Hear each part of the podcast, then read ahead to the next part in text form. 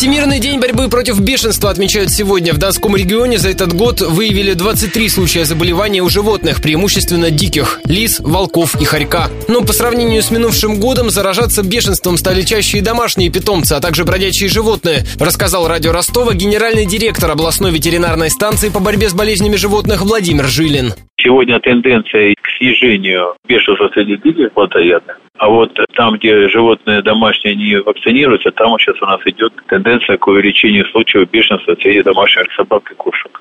Владельцев призываем домашних животных прививать. У нас вакцина в каждом филиале есть. Эта работа бесплатно проводится. В любое время мы эту работу проводим. Последний случай заражения выявили на минувшей неделе в хуторе Топилин Семикаракорского района. Больным оказался лис в частном подворье. По распоряжению губернатора Голубева в этом районе до ноября этого года объявлен карантин по бешенству. Домашним животным сделают прививки, а диким лекарства добавят в приманки.